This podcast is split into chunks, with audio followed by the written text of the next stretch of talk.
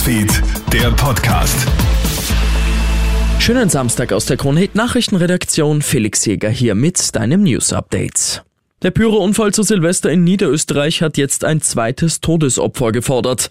Ein 18-Jähriger, der nach der Explosion einer Kugelbombe ins Krankenhaus Wiener Neustadt eingeliefert worden ist, ist heute seinen Verletzungen erlegen. Die Jugendlichen hatten in der Silvesternacht auf einem Feld in Ternitz in Niederösterreich Kugelbomben gezündet.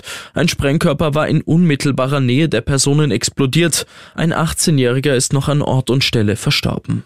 Im Waldviertel ist gestern ein 19-Jähriger bei einem Verkehrsunfall ums Leben gekommen. Ein 20-Jähriger hatte auf einem Güterweg im Bezirk Zwettl die Kontrolle über sein Auto verloren. Der Wagen überschlägt sich und landet unterhalb einer Böschung. Der Lenker wird eingeklemmt und kann schwer verletzt gerettet werden. Der 19-jährige Oberösterreicher wird von den Rettungskräften schon tot auf der Rückbank entdeckt. Zwei andere Insassen werden nur leicht verletzt. Von einem Auto erfasst und schwer verletzt worden ist am vergangenen Abend eine Fußgängerin in Salzburg. Die Frau war offenbar am dunklen Straßenrand gegangen. Eine Autofahrerin erfasst sie mit etwa 70 Stundenkilometern. Zuerst geht die Fahrerin davon aus, einen schweren Gegenstand getroffen zu haben.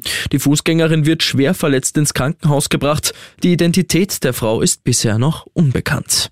Und Klimaaktivisten haben in Wien erneut die Luft aus den Reifen zahlreicher SUVs gelassen. In der Nacht auf Freitag sind in den Bezirken Leopoldstadt und Alsergrund etwa 50 Autos Opfer der Attacken geworden. Zudem sind auf den Windschutzscheiben wieder Zettel hinterlassen worden, die auf den Klimawandel hinweisen. Dank einer Zeugenaussage können zwei der Aktivisten von der Polizei angehalten und dann angezeigt werden. Ich wünsche dir noch einen schönen Abend.